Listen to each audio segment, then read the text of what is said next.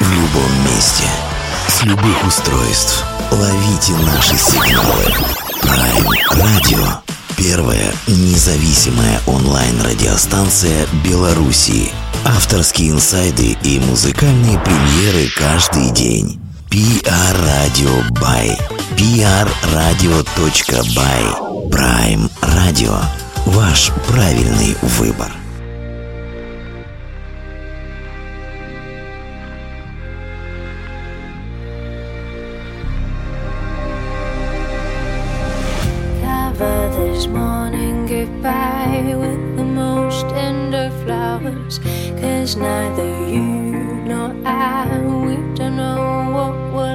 moment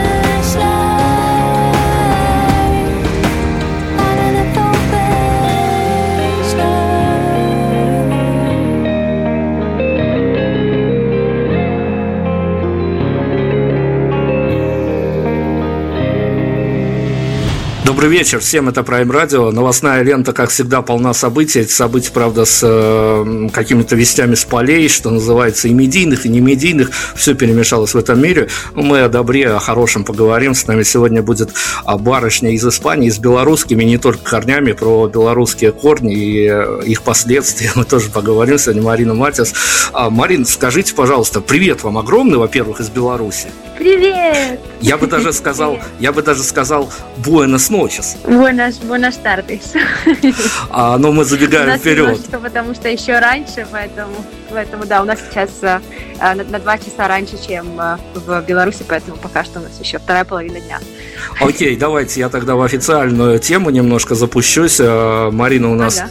и певица, и модель, и что немаловажно, молодая, совсем молодая, перспективная, как я надеюсь, в хорошем смысле этого слова, вот за что, за что был бы, вот перекрещивал бы пальчики и желал вам удачи, а, так это за вашу литературную деятельность, обо всем мы с вами обязательно поговорим. Вы у нас сегодня еще и сработаете как некий маркер э, для тех людей, которые родились в Беларуси, и мы им покажем, что ну не все так плохо, ребят, что-то может в жизни измениться. Поэтому вы у нас и маркером сегодня побудете. Но расскажите, вы же на осадном положении, вести с Испании к нам прилетают совсем уж ужасные. Вам не кажется, что, а, ну, во-первых, э, не только господин Путин, а вообще, наверное, весь мир решил обнулиться в каком-то смысле?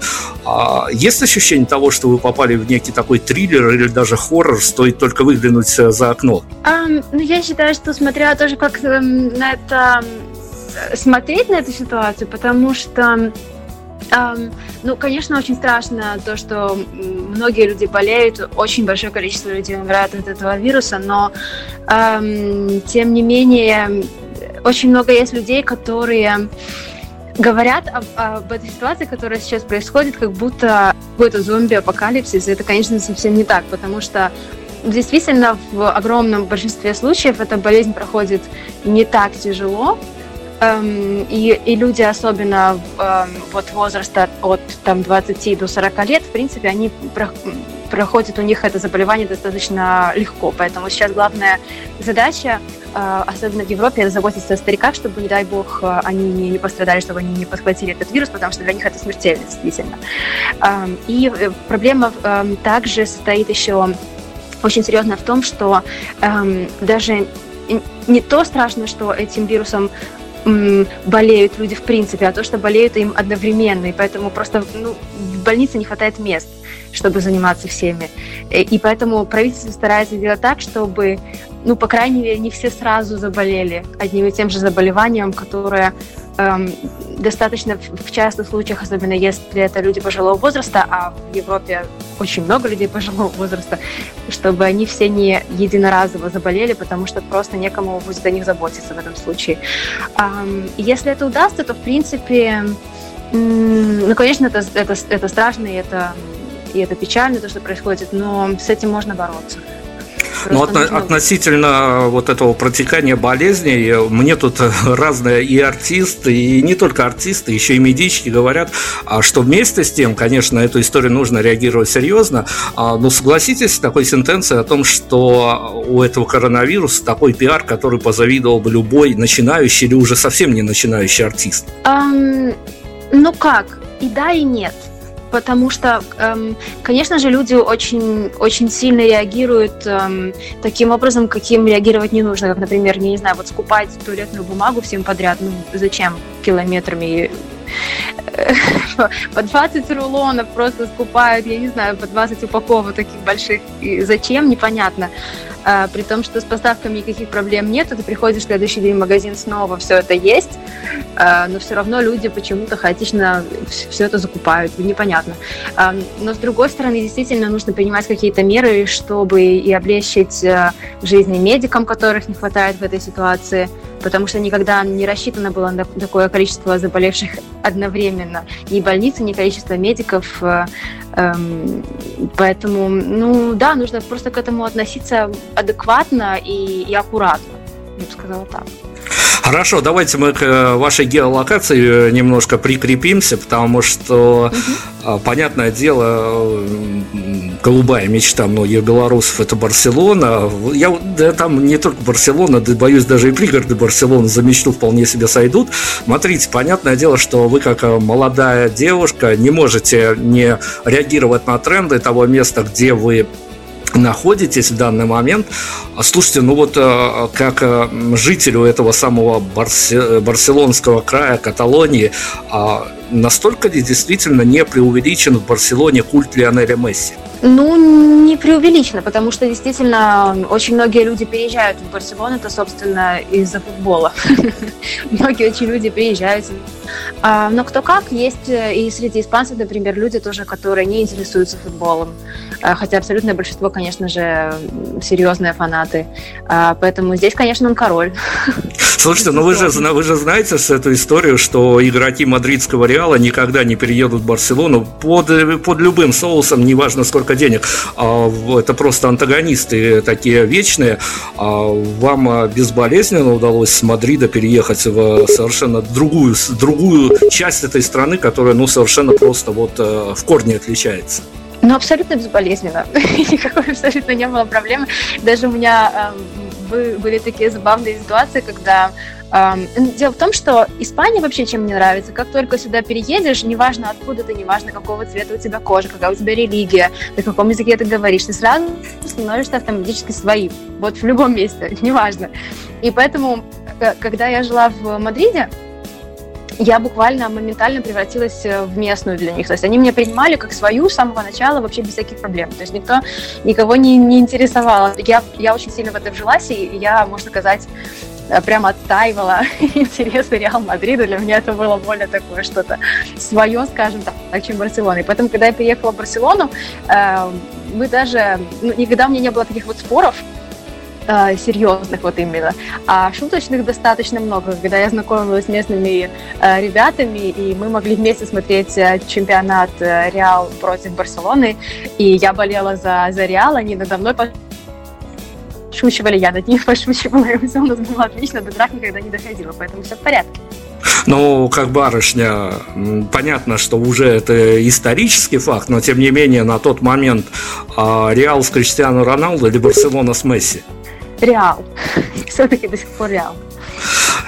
Присоединяюсь. Вот э, и я раскрылся как э, футбольный болельщик тоже в Реал, конечно, да. Хотя, конечно, опять-таки, это же такая вечная история о том, что Реал королевский клуб, значит, ему все плюшки, все в Испании. Ладно, все, с футболом закончили. Давайте а, перейдем к э, другим нашим темам, а их много, дабы все успеть бы нам проговорить. Слушайте, ну, я хочу вас, конечно, спросить, как не как э, из э, того самого классического фильма, как художник художнику, расскажите, умеете ли вы рисовать, а, но за моими э, плечами тоже есть э, написанная книга, она, правда, до сих пор не издана, потому что, э, ну, всем понятно, в какой стране мы живем, и в моей, как раз-таки, э, в моем литературном труде, э, который под название носит роман о белорусской мечте, как раз-таки фигурирует а, как главная героиня одна очень значимая особа. Я думаю, что даже находясь в эмиграции, вы ее можете знать. В оригинале ее зовут э, Ирина Дорофеева. Моя интерпретация она Ирина Доброфеева. А, поэтому с изданием, конечно, трудности. Но вот э, я, честно говоря, помню, как э, все трудности с э, написанием книги у меня закончились на том, когда я нашел первую фразу, а потом пошло-поехало. А, раскройте нам инсайт. Я, конечно, почитал вашу книгу, и причем, а, ну, скажем так, проглотил ее залпом, хотя понятно, что я не ваша целевая аудитория, даже судя по отзывам. А, расскажите именно вот э, давайте во флешбэк такой грохнемся с вами. Какой момент был решающим когда вы поняли, что вот это вот творение, литературное творение должно появиться? Был какой-то единомоментный триггер этому всему, или это все накапливалось, накапливалось, а потом вот бахнулось э, на бумагу, на электронные носители и на все, на что мы можем посмотреть и прочитать? Um, ну, было так. Um, в общем-то, книга моя была написана на основе um, реальных событий, даже очень многие диалоги, которые я добавила в книгу, они не были взяты целиком из головы.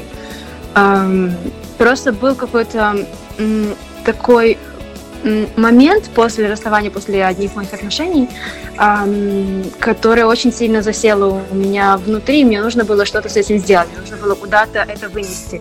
И поэтому я решила просто для себя, даже для того, чтобы разобраться у себя в голове, почему все произошло таким образом и что мне с этим дальше делать, я решила просто это записать вот как какие-то последовательные факты из моего прошлого. После этого я решила это оформить в какую-то более такую интересную форму а, и отправила некоторым своим друзьям прочесть. А, им очень понравилось, они сказали, слушай, надо тебе дописывать, прям добивать книгу и сдавать. И я решила, ну почему нет? И я дописала после этого книгу, отредактировала и начала пытаться связываться с какими-то издательскими домами, в итоге просто вот выложила в электронном формате. Слушайте, ну на, э, это же для всех, эм, кто э, мечтает написать книгу, потому что любой журналист, у него вот э, в инсайдах есть такая мечта любого журналиста, пишущего, он говорящий, что обязательно когда-то написать книгу, всех пугает, э, вот всех пугает э, то, что на это уходит какое-то неимоверное количество времени, от э, задумки до сдачи э, в электронные библиотеки. Сколько ушло времени? У меня ушел год на все с момента, когда я начала вообще писать, когда я только начала вводить первые буквально буквы э, на, э, на документ Word, э, с, до того момента, когда я уже опубликовала книгу, у меня ушел год. Но я садилась ежедневно, каждый день, э, хотя бы одну строчку, хотя бы хоть что-нибудь, но я должна была поработать над книгой, хотя бы что-нибудь каждый-каждый день.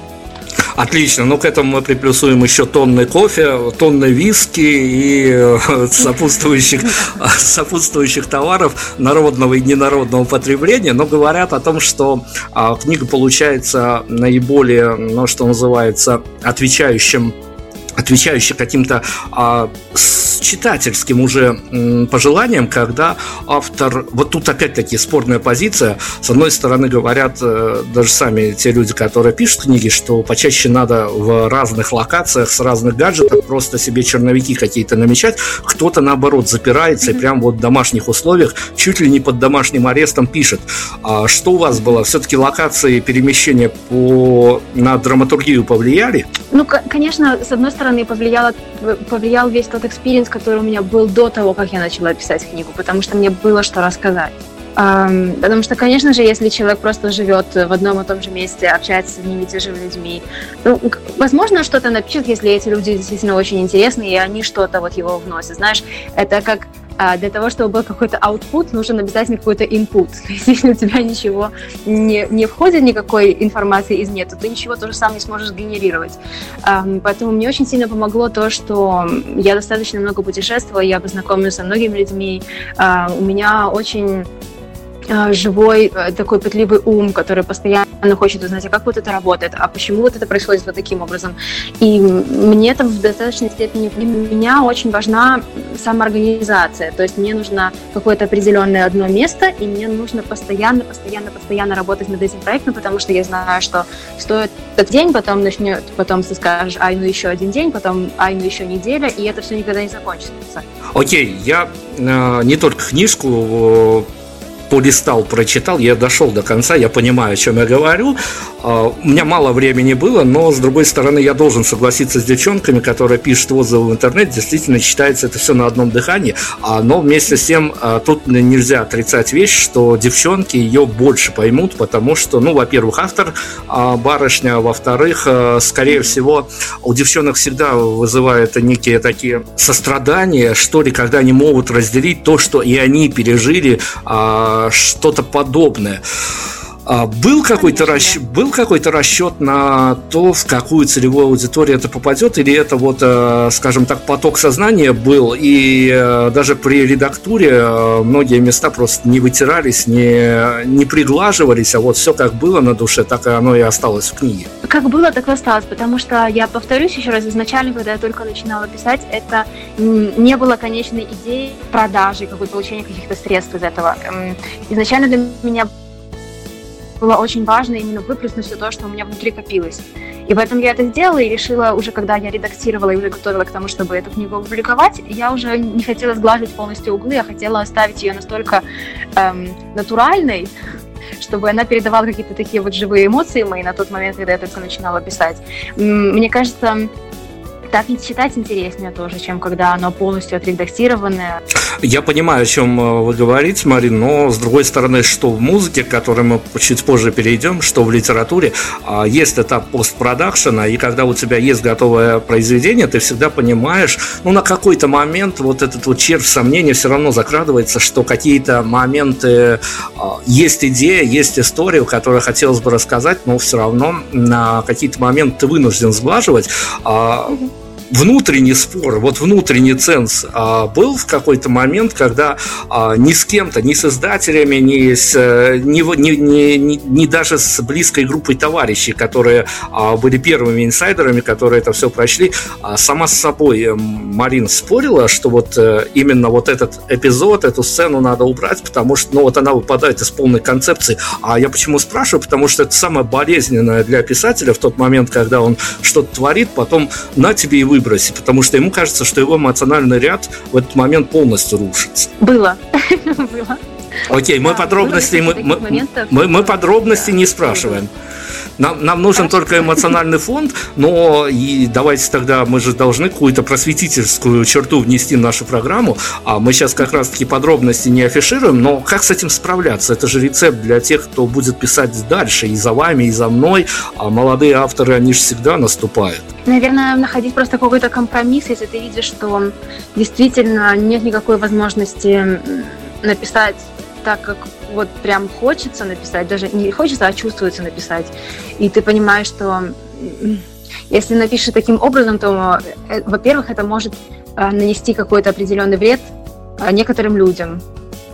Такое может быть. Потому что ты понимаешь, что если ты будешь предельно откровенной, то ну, это тоже не совсем хорошо. И тоже нужно понимать, что эм, мнение автора может быть опять-таки субъективным.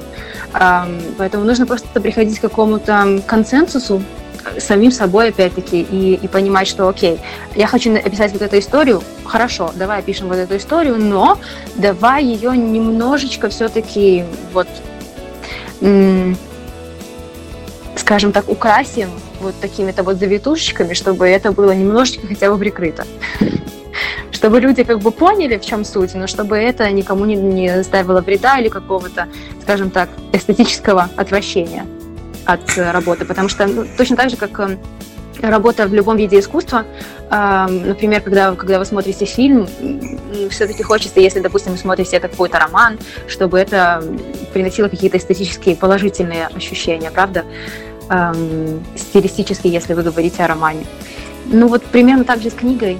Просто нужно понимать, какого конкретного результата вы хотите добиться и какие у вас есть для этого инструменты и приходить к каким-то решениям. Мы не отходим от литературы, мы просто сейчас немножко вектор сбавим, и я эпиграфом возьму опять-таки одну из ваших цитат.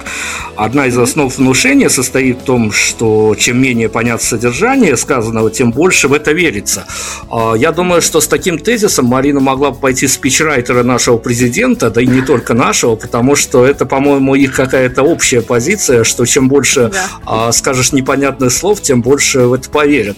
Но все-таки, тем не менее, а, вот это вот э, ваша цитируемость, которая у вас на должном уровне, когда я когда был э, моложе, когда делал э, качественную журналистику, я спрашивал у артистов, как они относятся к тому, что цитаты из их композиций э, кто-то у себя помещает на стенах, и потом э, текст, э, строчки из их текста э, могут э, на стене абсолютно незнакомого человека э, сопутствовать в одной теме с э, тем, что подпишут строчку и потом а, повесят в этом же посту фотографию резвящихся котиков, многих артистов это обижало. Вас тоже раздирали на цитаты, и вас тоже цитировали от частных людей до сообществ.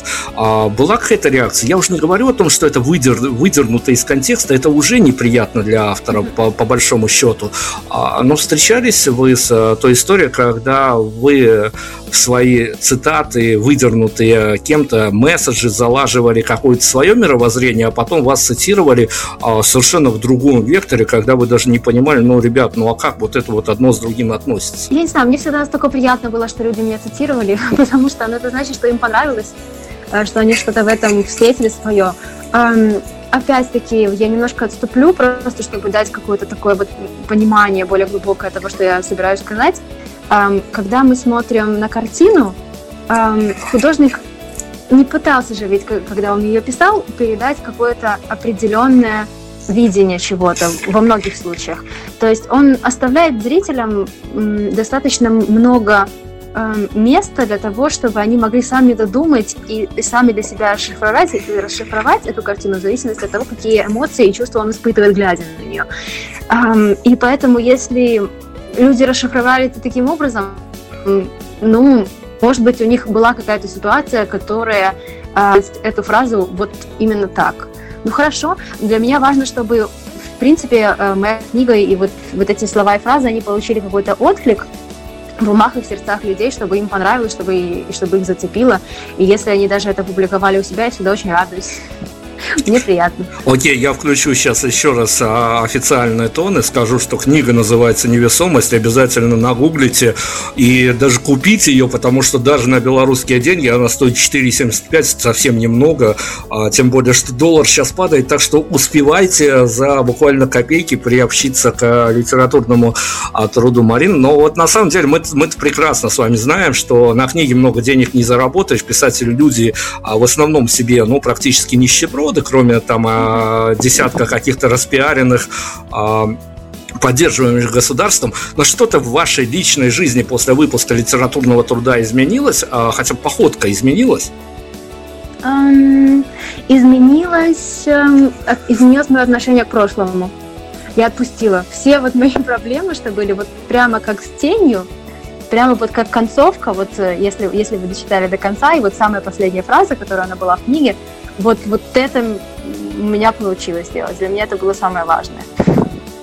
Поэтому я очень рада, что я это Прекрасно. То есть можно, мы, мы сейчас э, с вами громогласно, прям вот на весь наш эфир объявляем, что можно потратить год для того, чтобы просто в последней фразе все отпустить. Кайфануть, да, вот от этого. И понять, что все. Вот уже хотя бы после этого, вот абсолютно точно хоть что-то изменилось в жизни к лучшему. Здорово, но, но с другой стороны, я же говорил, что ваша целевая аудитория это девчонки. А какие-то да. фидбэки э, в личку, еще куда-то, я не знаю, может быть, какие-то совсем отчаянные испанские девчонки, которые хоть, я не знаю, то ли гуглом переводчиком, то ли еще чем-то читали вашу книгу, а какой живой фидбэк э, в сетях, э, в личном общении, что вас поразило после вот какая-то исключительно человеческая реакция на выход вашего, вашей книги? Um, мне очень запомнился один фидбэк, который я получила. Мне девушка нашла в Инстаграме э, по имени э, и написала большое сообщение. Она была настолько на эмоциях, э, и она была настолько рада, что она меня нашла, и она написала, что э, она э, начала сначала подчеркивать э, одну фразу в книге, потому что ей она очень понравилась. В итоге она подчеркнула всю книгу. она не могла выбрать, что ей нравится больше. Она начала просто подчеркивать, выделять разными цветами вообще каждое предложение. И интересно было то, что моя главная героиня, она родом по книге из Вроцлава. Это город, в котором я сама жила на протяжении трех месяцев. А, и поэтому я решила, что ну почему нет, давай сделаем, давай сделаем так. А, и эта девушка написала, я живу во Вроцлаве, я когда начала это читать, я просто стала себе представлять, что это вообще все. И мне очень сильно запомнилось, потому что настолько было пронизано какими-то невероятными эмоциями все сообщение, что я себе даже сделала скриншот и сохранила это. Вот что нас роднит с Мариной, то, что у меня тоже есть польские корни, и даже если бы был паспорт советского образца, мне бы в национальности написали поляк, но с другой стороны я этим не горжусь, потому что поляки не очень хорошие люди по, а, по мироощущению, по, по всему остальному они не очень хорошие люди, но с другой стороны, а сейчас мы от Польши к еще одним корням вашим перейдем. А, слушайте, но как человек, попробовавший в на практике а есть какой-то печальный бэкграунд, сострадательный бэкграунд или еще какой-то любой другой бэкграунд, когда ты кому-то незнакомому в совершенно другой стране говоришь, что я из Беларуси? Допустим, если мы говорим про Испанию, то нет, однозначно нет. Потому что здесь всех принимают кто бы ты ни был, откуда бы ты ни был, никаких нет проблем. А в Польше, да, были такие проблемы, но не тогда, когда я говорила, что я из Беларуси. Я говорю по-польски достаточно хорошо, а, но с таким небольшим русским акцентом. А, был такой момент, когда я помню, как-то зашла в один ресторан, говорила по-польски, а, и делали вид девушки, что они вообще не понимают, что я говорю. Меня это очень сильно поразило. И в итоге мой работодатель на тот момент, он был, он был немец, и, значит, мы с ним говорили исключительно всегда по-немецки, и у меня был, как раз подходил мой день рождения. Он говорит, слушай, а что ты собираешься делать на день рождения? Я говорю, я не знаю, только еще приехала, еще никого не знаю даже толком здесь. Он говорит, давай я тебя приглашу в ресторан. Я говорю, какой выбирай? И я выбрала вот этот ресторан, где меня не понимали. Мы с ним вместе пошли, говорили только по-немецки, и, о чудо, они понимали даже по-немецки все в итоге. То есть вот какой-то странный был очень подход э, в том, что они часто, не всегда, но достаточно часто не очень хорошо относились к русскоговорящим. На вопрос, почему, они говорят, потому что коты. Но к немцам в то же время никаких претензий у них не было. Вот для меня это было очень странно, и это создавало какое-то такое ощущение неуюта и некомфорта, из которого я в итоге вернулась обратно в Испанию. Хорошо, Марин, смотрите, мы, вот, если бы я у вас об этом не спросил, то на самом деле меня бы неправильно поняли. Мы должны прояснить этот момент. Мы находимся в достаточно с вами независимом медиаполе в Беларуси, насколько это можно представить. А ваш а, главный триггер, который подвинул вас а, на покидание Беларуси, потому что, ну, а медиа, единственный медиа-лейбл, который может э, к Беларуси прикрепиться, и то он навязан понятно откуда и понятно кем, и даже понятно, наверное, кто это писал, что это островок стабильности. Вот э, что нужно переживать в какой-то момент, чтобы свалить с островка стабильности? А дело вообще не в этом. Я не уехала из Беларуси, я уехала в Испанию. Дело в том, что и мне всегда очень нравилось изучать культуры, языки других стран, других народов. И в итоге я познакомилась э, с парнем из Мадрида, а, и у меня была просто какая-то дикая страсть, э, у него тоже ко мне, и он меня привез в Мадрид, представил своей семье. А, мне безумно понравился город, мне очень понравились люди и вообще абсолютно все, и я решила, что мне бы очень хотелось жить в этой стране.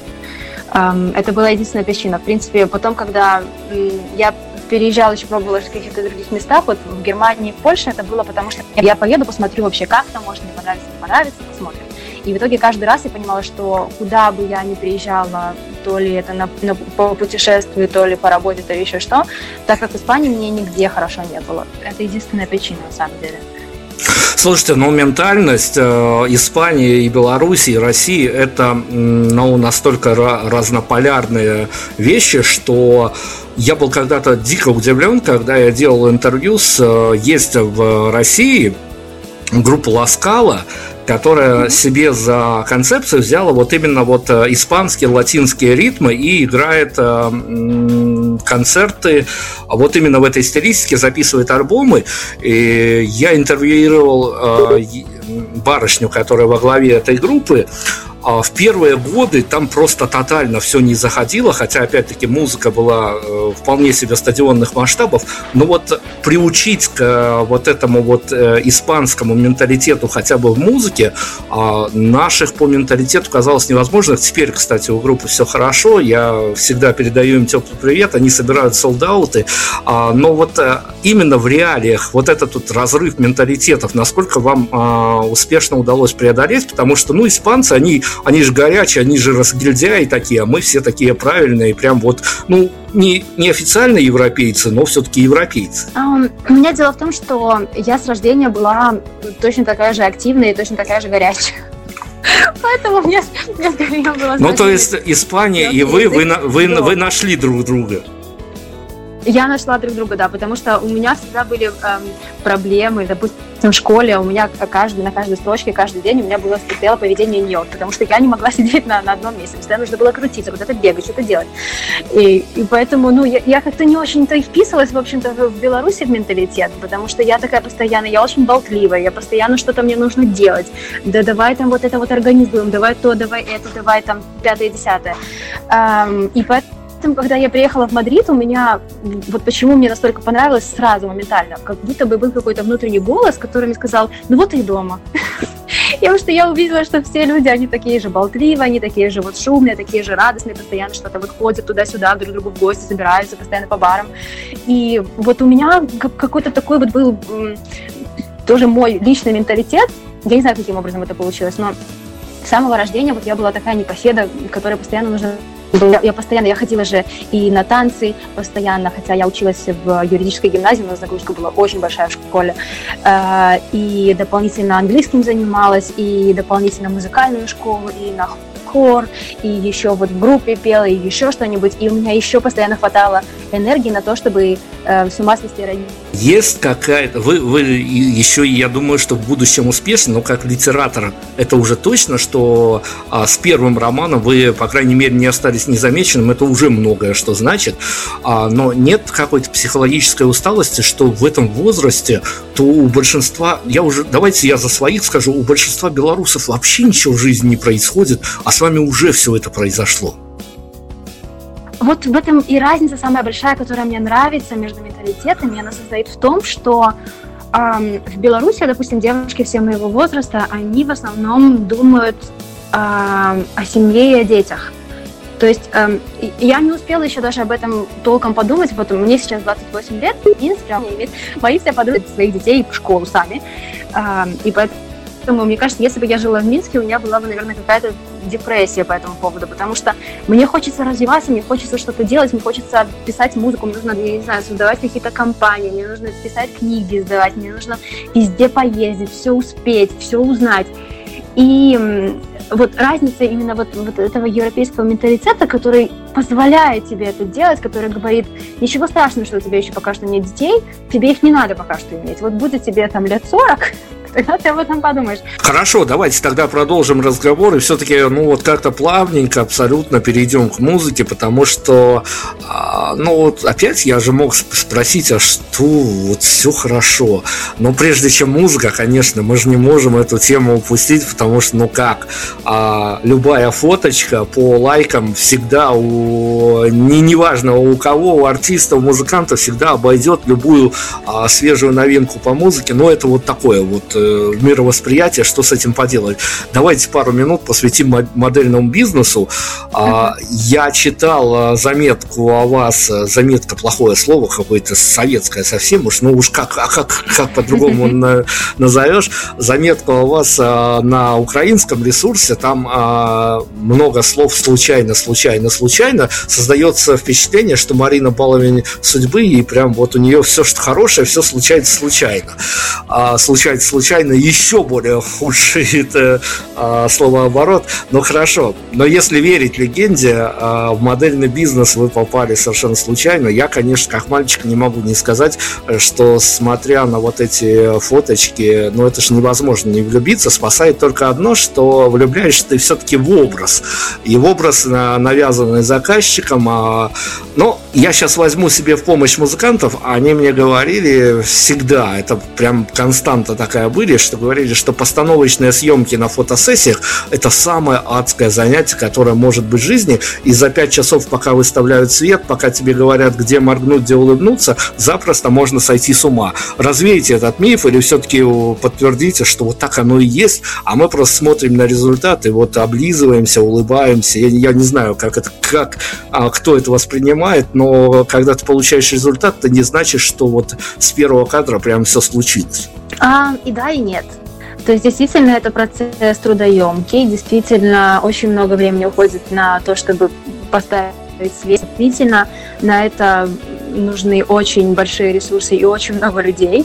То есть каждый раз, когда вы видите одно хорошее фото, там обязательно есть человек, который виртуозно может делать макияж, несколько людей, которые занимаются только светом.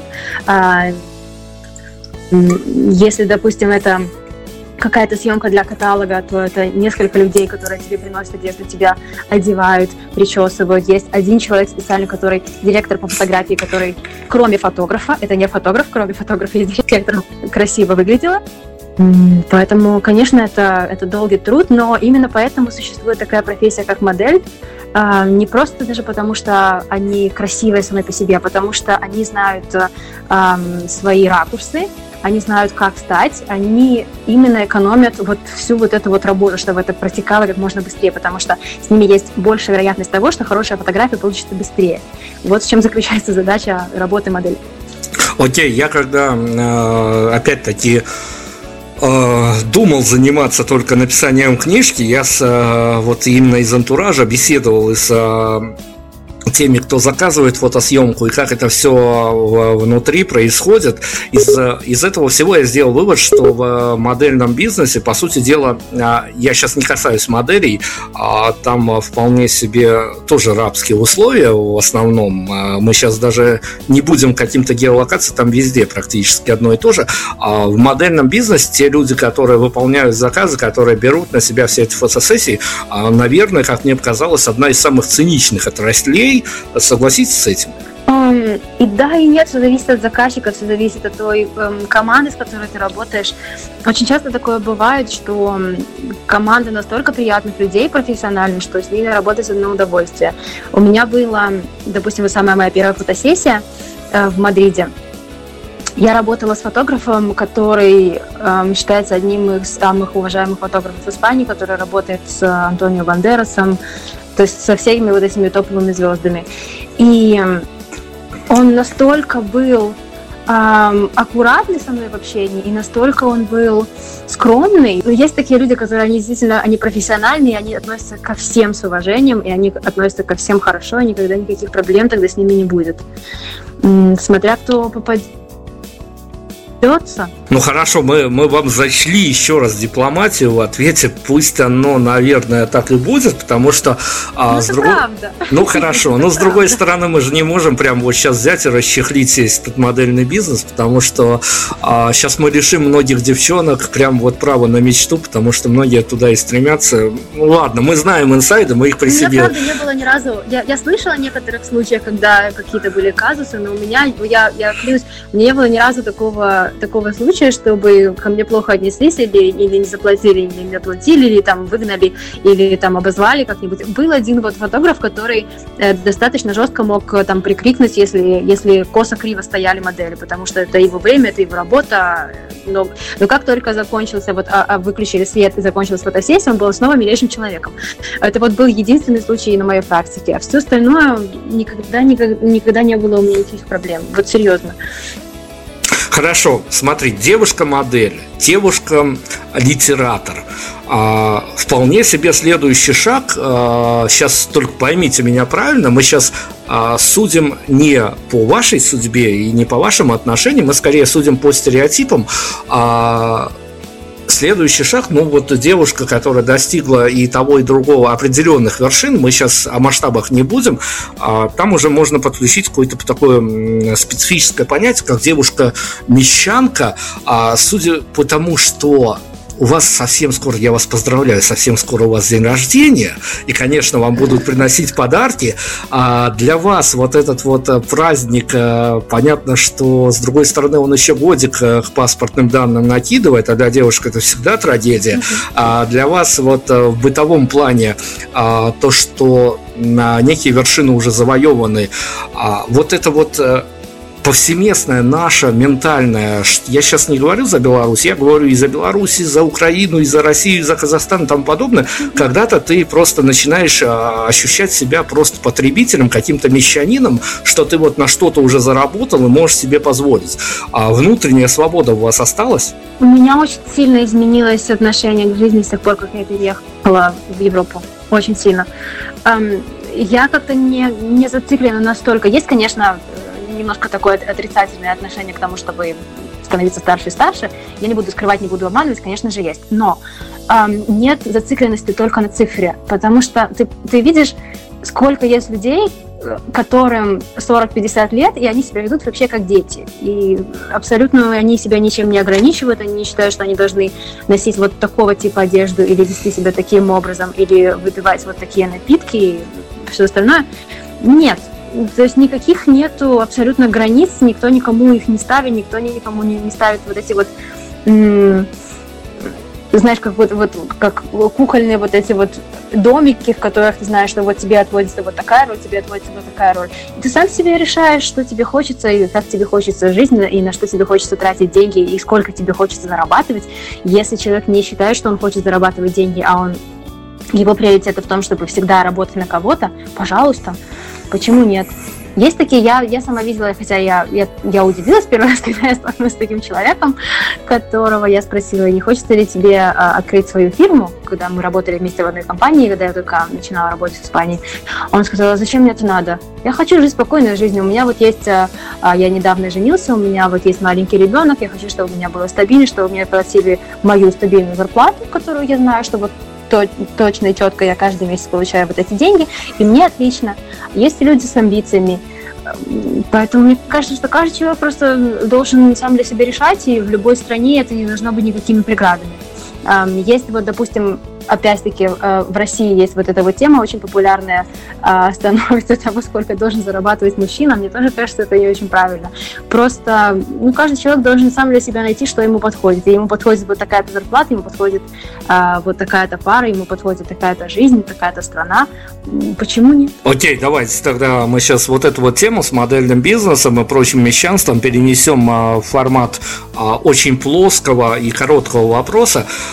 Девчонкам, которые которые хотят а, погрузить себя в модельный бизнес, это скорее да, идите или нет, э, есть э, что-то получше, найдите, просто поищите. А, да, идите, но как хобби. Принято. Вот Принято. Давайте тогда да. к музыке. Потому что я это, я, я это делаю именно так, да. Ага. Окей, к музыке. А, сейчас я сошлюсь э, на интервью в, в, вот так вот опять-таки. Тут, тут, тут, уже как-то надо задуматься, что действительно Марине очень сильно везет, а, поэтому она на разрыв теперь у белорусских медиаструктур случилось. А, буквально пару дней назад э, интервью другому белорусскому изданию, и вы обозначили то, что подвигло вас заниматься музыкой просмотр э, фильма, который был посвящен э, Фредди Меркури и Куин. И если брать э, как раз таки константу, которая составляла ну, некую внутреннюю драматургию того фильма, это как раз таки в нужная встреча в нужном месте с нужным человеком, который просто группу Queen из а, неких гаражей, так скажем, вытащил медийные поля. А, смотря на это, понимая, что, ну, это киношная история, там многое, конечно, вымысел, но многое, по крайней мере, приукрашено. А вы понимаете, насколько большую роль а, институт э, в правильном, не в российском, не в белорусском понимании, а в э, мировом понимании институт продюсерства до сих пор исполняет? До сих пор к сожалению, лейблы, менеджеры музыкальные до сих пор играют большую роль с одной стороны, есть вещи, от которых просто нельзя отказаться, когда особенно музыкант уже доходит до определенного уровня, потому что э, начинающий музыкант, когда у него еще есть э, не, не такой большой объем э, музыки, не такой большой объем выступлений, он, в принципе, может еще все делать сам. Э, что, им, что ему нужно делать? Ему нужно э, писать тексты, писать музыку, э, собирать музыкантов, репетировать, э, каким-то образом организовывать запись, оплатить запись, а, в студии, потом, а, значит, собрать а, людей, организовать какой-то каким-то образом концерт. Нужно эм, самому лично отправить это все на радио, нужно самому лично договориться об интервью, найти время для интервью, нужно самому лично сделать огромное количество работы. То есть это кажется, что это просто, ай, ну что там, записать песню и все. Нет, это, это часы, недели, месяцы работы просто для того, чтобы выпустить одну песню. Это дикий труд. И поэтому, если еще в самом начале это может сделать один человек, несколько людей, группа, то дальше, когда уже становится больше и больше и больше работы, это просто физически сделать невозможно. И уже обязательно нужно, чтобы был музыкальный менеджер, который будет заниматься организацией всем остальным. Дальше идем. Когда подходит время и нужно а, отправить действительно, допустим, музыку на какие-то серьезные радиостанции, на телевидение, а, есть такой барьер достаточно серьезный, который заключается в том, что а, подавляющее большинство серьезных радиостанций в Европе и в Америке э, и телевидения работает э, на эксклюзивном контракте с лейблами. И если у тебя нет этого контракта, то, соответственно, тебя даже слушать никто не будет. С одной стороны, это понятно. Почему? Потому что каждый день, представьте себе, в мире выпускают, допустим, Spotify по 8 тысяч композиций, 8 тысяч новых песен каждый день. И, конечно же, если все будут отправлять эту музыку на радио, то просто физически это невозможно все выслушать. Поэтому каким-то образом создают такой фильтр в виде лейбла, чтобы была какая-то гарантия, что, возможно, эта музыка будет не самой плохой если ее уже отобрали для контракта. А, но с другой стороны, для начинающих музыкантов очень сложно пробиться, вот именно поэтому. Марин, давайте тогда я пойду с вами не то, что по встречке, что называется, но все же понимают, мы живем в одной повестке дня, неважно на каких континентах мы находимся, а с вашей позиции, как человек, который погрузился в медиаиндустрию, а вы можете какими-то своими черточками обрисовать успех Билли Айлиш? Как мне кажется, она вызвала огромный интерес у людей, во-первых, потому что это, это качественная музыка, она очень здорово сделана. Ее брат огромный молодец, он сделал огромный труд, когда он писал музыку, он писал аранжировки очень здорово, очень умело. Uh, у них классно организована дома студия, и действительно ребята, они смогли это сделать. Почему? Потому что они не ходили в школу, они были дома всегда сконцентрированы именно на тех вещах, которые для них были самыми важными. В данном случае это музыка и искусство. Uh, и то есть они потратили огромное количество времени и своей энергии на то, чтобы создать хороший продукт. Этот продукт понравился большому количеству слушателей. Почему? Потому что, опять-таки, это это музыка, которая хорошо звучит, а, это голос, который он специфический, он интересный, это новая манера исполнения, которая была не заезжена, и это девушка, которую все увидели, и особенно подросткам, и э, как это говорится сейчас на Западе детям, очень понравилось, потому что она выпустила первые, первое свое видео, вот это, когда ей было 16 лет. А, то есть девчонки все посмотрели, и для них это было то же самое, что как будто бы они сами это сделали. То есть они смогли полностью себя идентифицировать а, с этой исполнительницей. И так как самые активные пользователи интернета, которые становятся самыми дикими фанатами, это именно дети вот этого возраста, это помогло ей таким образом, что а, разошлась песня просто дико быстро, потому что все хотели этим поделиться, все хотели показать, смотри, как классно, смотри, как здорово. А, а вот эта аудитория, вот этих вот а, детей, подростков, она самая активная, которая больше всего фанатеет, больше всего отправляет друзьям, больше всего говорит, смотри, как классно. А, и мне кажется, это был именно тот фактор, который очень сильно ей помог моментально раскрутиться и сделать так, что ее музыка звучала везде. Ну, давайте я ремарку допущу. Смотрите, история циклична, и с одной стороны мы видим медиаподачу Билли Айлиш, и к ней, в общем-то, никаких претензий. Но, с другой стороны, а, мы когда-то с вами получили историю певицы глюкозы, которая тоже была в медиаиндустрии настолько а, инициирована, что девочка со школы сбежала, там а, писала в гараже. Через несколько лет мы получили, опять-таки, историю уже абсолютно документальную, что все это дело было продумано, придумано господином Максимом Фадеевым, и вот мы просто получили глюкозу, просто исходя из того, какие потребности были у народа. То есть вас э, ничего не возмущает в истории подачи Билли Айлиш, и вы не удивитесь, или наоборот удивитесь, когда через год-два, э, когда ну, она уже будет э, не то что сбитым летчиком, в этом возрасте, конечно, нельзя, но с другой стороны станет понятно, что какие-то новые детали из ее биографии будут вырисовываться. Ну, мне кажется, что в целом ее история, она достаточно правдоподобна. А, мне самой очень понравилась ее музыка, когда я впервые ее больше. Это, это уже о многом говорит, потому что я не такой человек, э, которому можно сказать, что просто вот смотри, вот это популярный исполнитель, и я себе скачаю целый альбом. Я, я послушаю и посмотрю, мне нравится или нет. Мне, мне понравилась та музыка, которую она делает. С другой стороны, мне кажется, что, конечно, скорее всего, мне кажется, это просто мое мнение, что э, какая-то подача куда-то была, какая-то помощь извне. Во-первых, э, есть такая вероятность, потому что э, ее родители, если я не ошибаюсь, актеры оба, и они, которые ей помогли. Во-вторых, э, мне было немножко так, ну, скажем, забавно, когда я услышала что она что-то говорила вроде того, что э, я ничего не делала для продвижения музыки, я просто выложила песню в SoundCloud, и на утро я проснулась знаменитой, что она там разошлась э, по всему интернету. Ну, мне кажется, это лукавство, э, потому что, ну, такого просто не бывает. Если, если человек никому музыку свою не отправил, то кто ее найдет, правда? Вот тут абсолютно, абсолютно я прямо с вами солидарен, но это, наверное, да. ключевая фраза. Да, да, да. Я пообещала тоже своим знакомым обязательно, что когда я буду давать интервью, и этот момент настал прямо сейчас, а, я скажу обязательно, чтобы как, а, как моя музыка росла по интернету. А, вот я сейчас говорю, я вообще никому не ее не отправляла, я просто записала свою песню, сохранила на рабочем, на рабочем столе, и вот теперь вы мне звоните для интервью. Ну, Я надеюсь, что эта история всем понравится. Как бы, как бы мы, мы, мы, мы же говорим, что с Мариной все чаще, чаще все что-то случайно происходит. Хорошо, мы по вашему пути пойдем. Да, ну надо же каким-то образом побить, да, надо побить каким-то образом рекорд Билли Алиш, правильно? Вот. Давайте, я, я, я же не могу, опять-таки, я же должен защищать интересы своей страны, и опять э, проговариваю, что не очень хочется, но с другой стороны, куда уж. Мы же в медиаполе находимся, и а, белорусская аудитория нас будет слышать.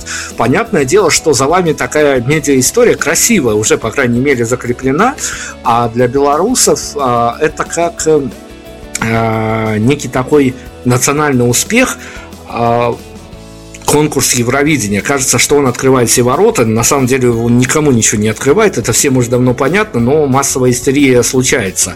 А вы в каких-то, я уж не знаю, мечтах допускали возможность вот с такой красивой историей, девочка, которая записала синглы в Испании, там еще есть и красивая медиа-история, что есть э, музыканты с громкими именами, просто когда-то нагрянуть и заявиться на очередной конкурс Евровидения. В этом году уже все, там уже вообще определено, Евровидение отменено, но в перспективе какой-то есть у вас такое вот э, вернуться с триумфом на родину? Если честно, я не думала серьезно о том, чтобы участвовать в Евровидении.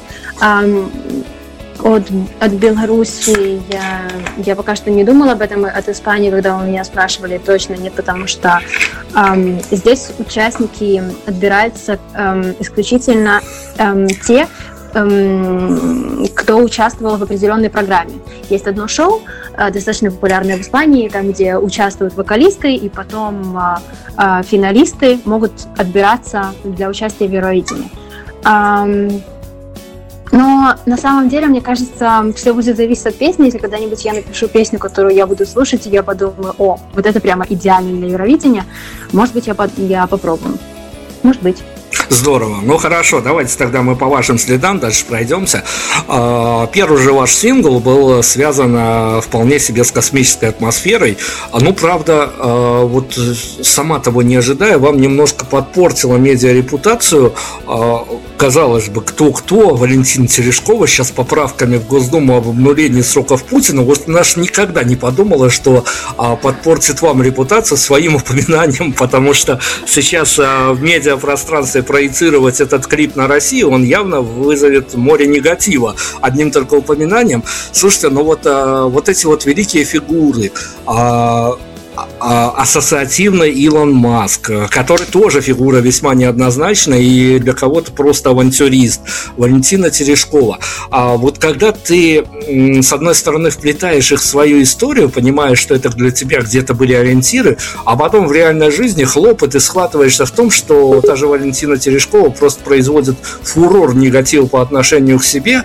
А часто вообще был некий диссонанс между сценическими образами и теми поступками, когда вы вот этих вот людей э, встречали где-то в интервью, в каких-то вечерних шоу, когда вы понимали, что ну вот я слушала музыку этого человека, я смотрел за его поступками, неважно, он мог э, ракеты на Марс отправлять, а потом где-то в шоу покурить марихуану, у вас э, часто случался некий диссонанс, э, что вот образ, он все-таки отличается от реального человека? Um, такое бывало, но я всегда пытаюсь как-то себе напоминать о том, что все-таки люди, во-первых, они меняются достаточно часто в зависимости от своего настроения, в зависимости от какого-то опыта, который они прошли дальше. Даже есть же такая популярная тема, когда um, Vanity Fair, по-моему, они um, делают шоу такое, когда они um, спрашивают uh, задают какое-то количество вопросов, потом через год у того же человека спрашивают точно такие же вопросы, и еще через год снова точно такие же вопросы.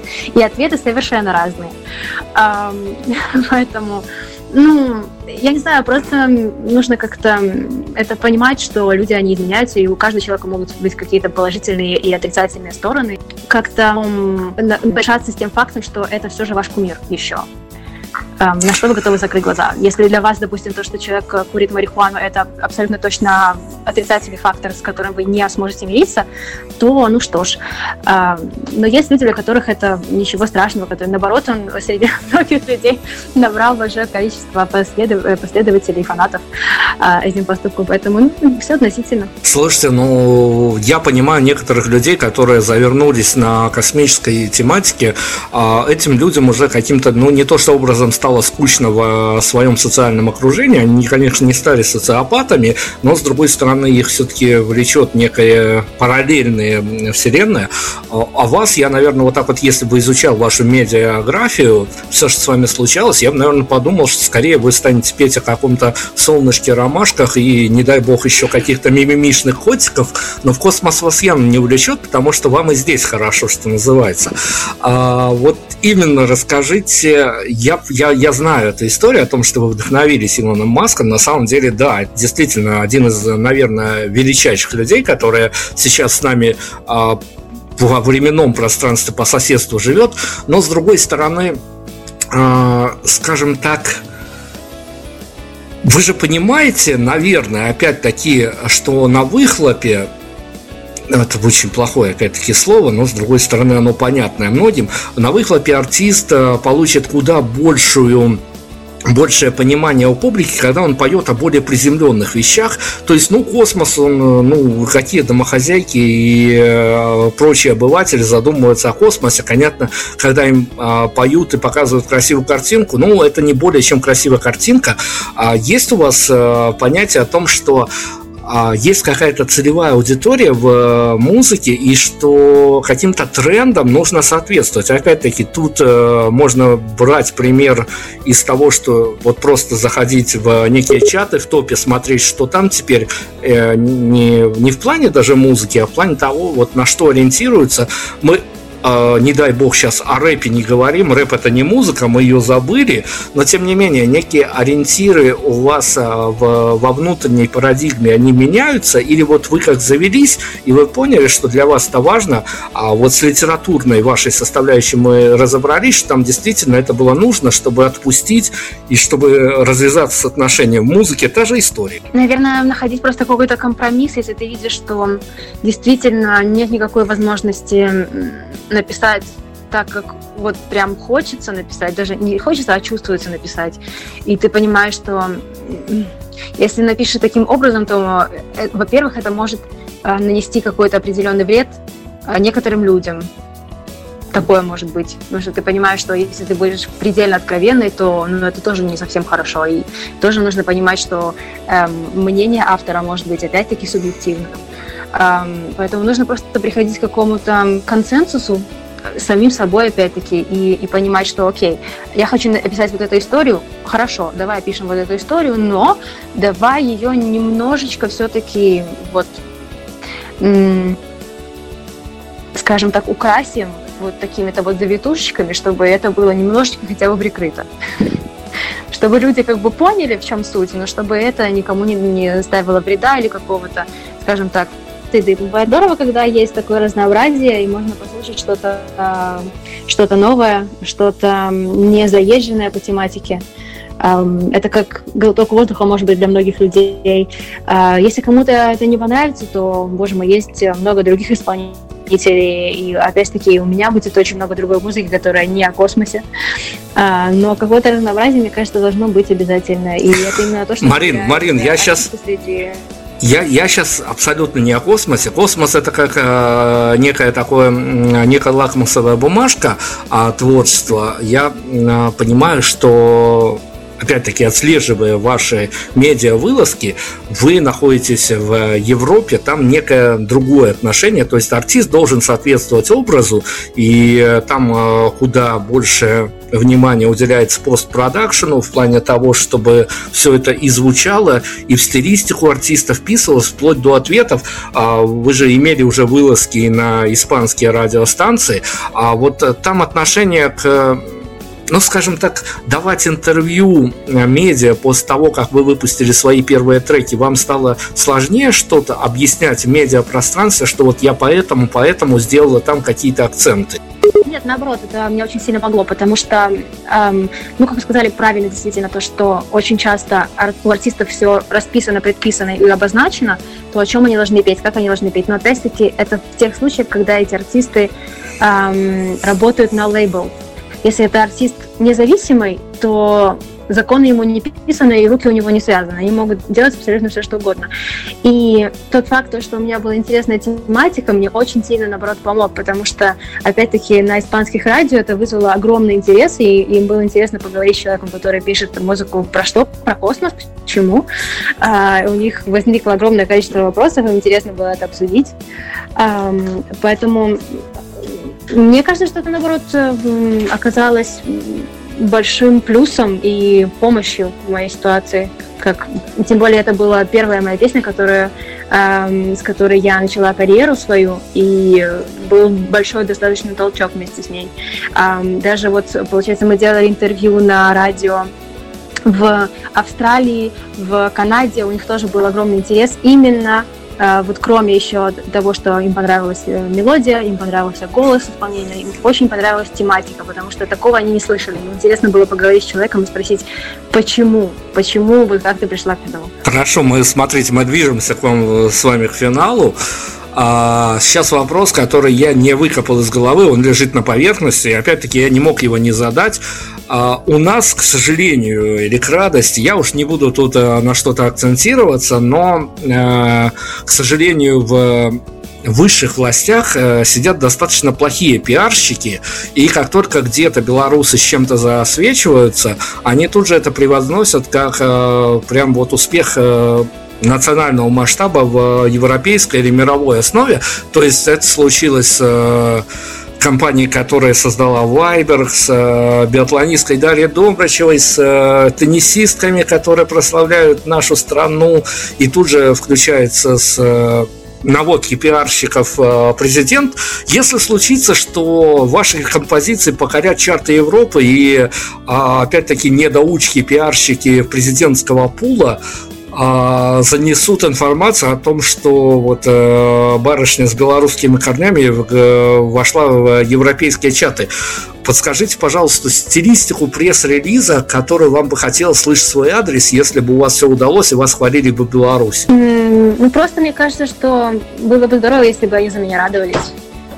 Но они радуются по-своему, поэтому... Такая стилистика ну, они, они действительно ну, радуются по-своему. А у них одна радость, что они вскормили такую э, барышню, которая уехала и всех победила. Вот это, это, это у них стилистика.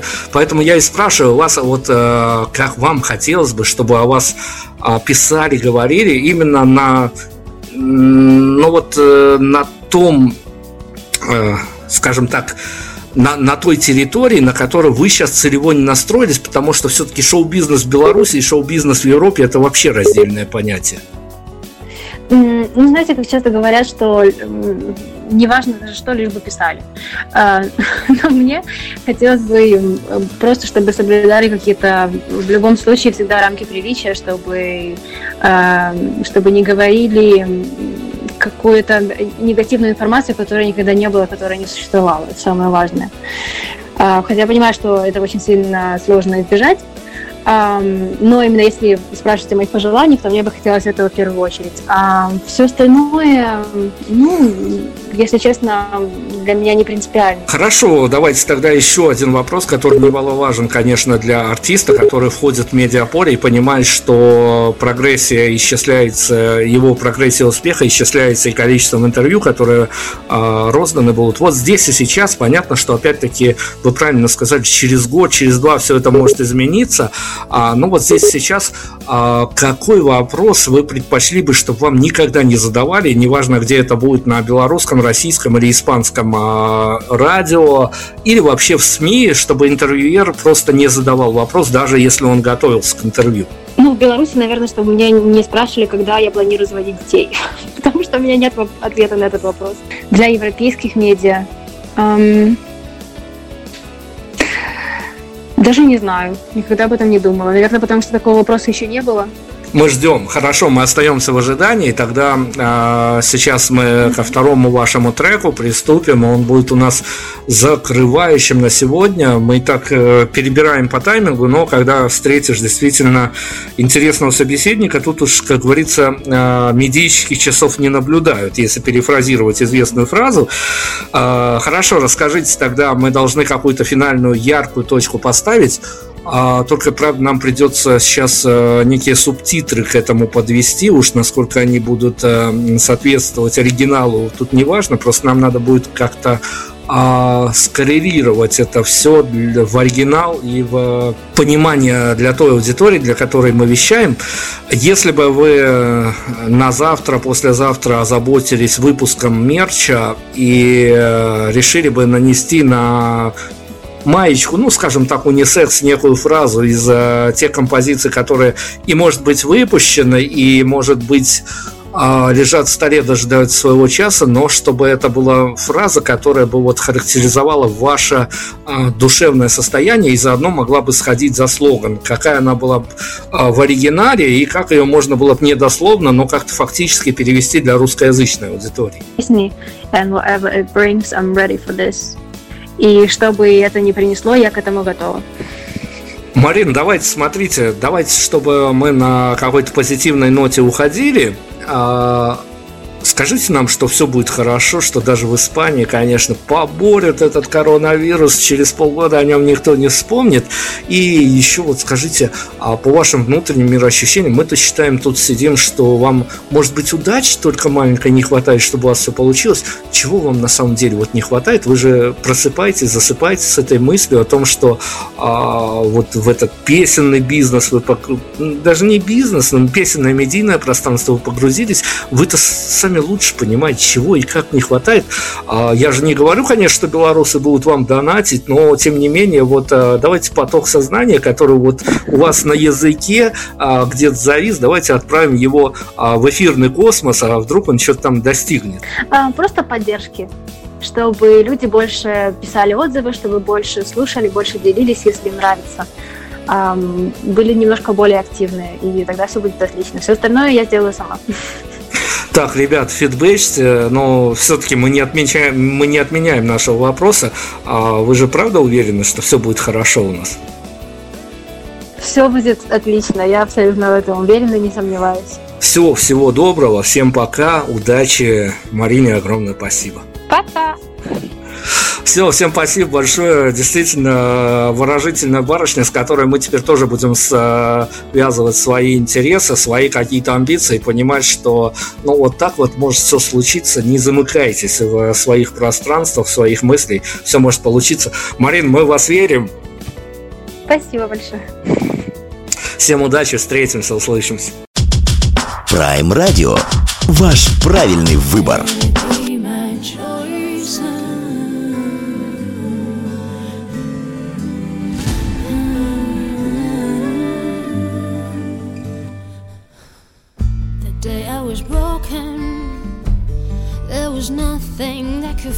Me, I kept on rolling uh, till the day when I would fall. Everything's chosen.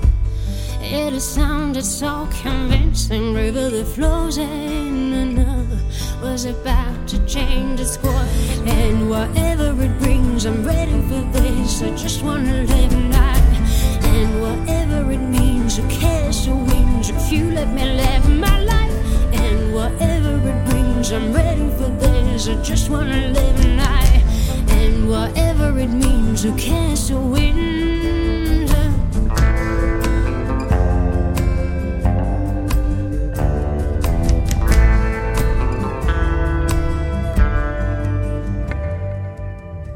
Your twisted vision sees no charm in being lonely. You won't remember what it's like until you're back collision.